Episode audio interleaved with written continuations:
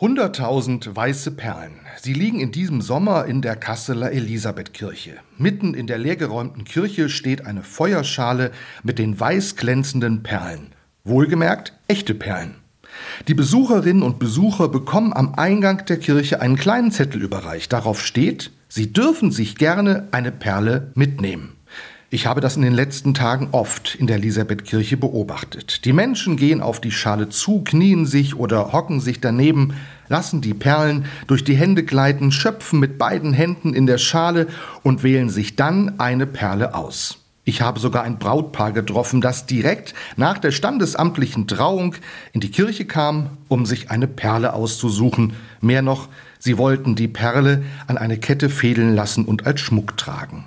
Mit einigen der Besucherinnen und Besuchern konnte ich sprechen. Einen Satz höre ich dabei ganz oft. Ich hätte nicht gedacht, dass die Perle echt ist, weil so etwas bekommt man doch eigentlich nicht einfach geschenkt. Stimmt, im Alltag passiert so etwas fast nie. Und genau darauf kann das Kunstwerk hinweisen, wie wertvoll ein Geschenk ist.